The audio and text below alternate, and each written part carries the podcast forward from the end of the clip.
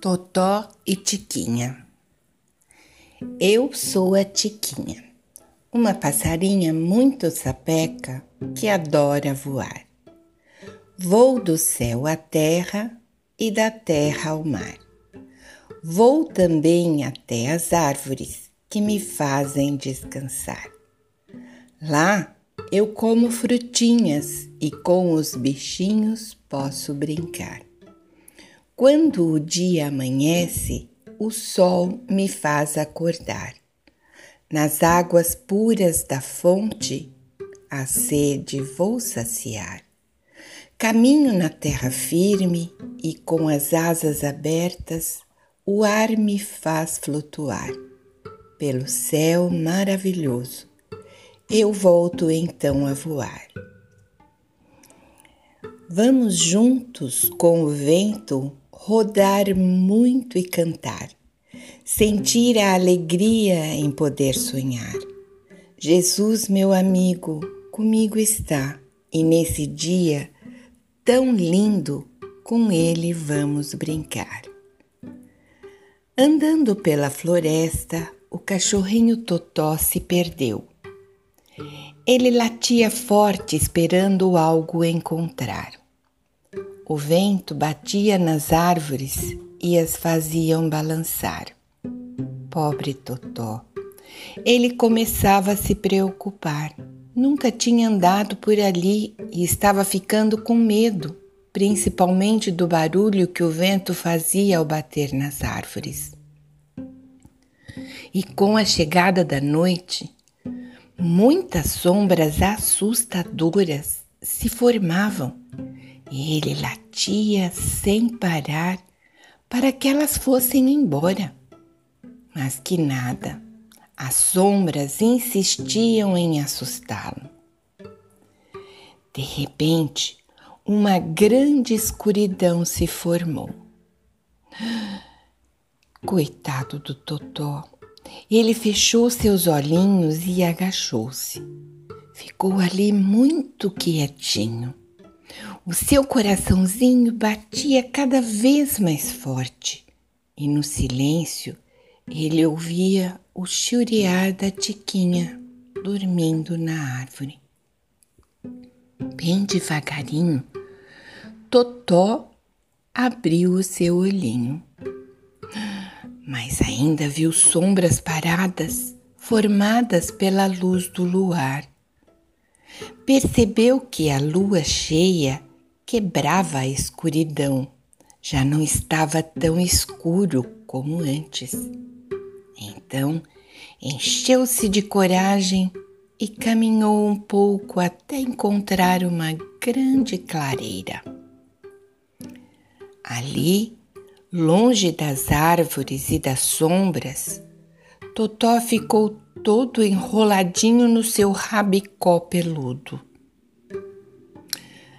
E depois de algum tempo, um grande barulho acordou.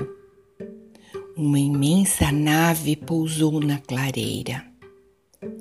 Então saíram dois alienígenas bem estranhos, alienígenas tão diferentes e eles, eles foram ali só para pesquisar o local. O medo do Totó aumentou. Ele nem conseguia respirar. Ficou bem quietinho. Os alienígenas caminharam até umas pedras grandes. Examinaram. As pedras brilhavam tinham um brilho todo especial. Então eles levaram algumas para a nave que os aguardava. E depois de muitas luzes que foram ligadas, a nave logo subiu. Com o barulho que a nave fez e as luzes, vários pássaros acordaram e foram até a clareira.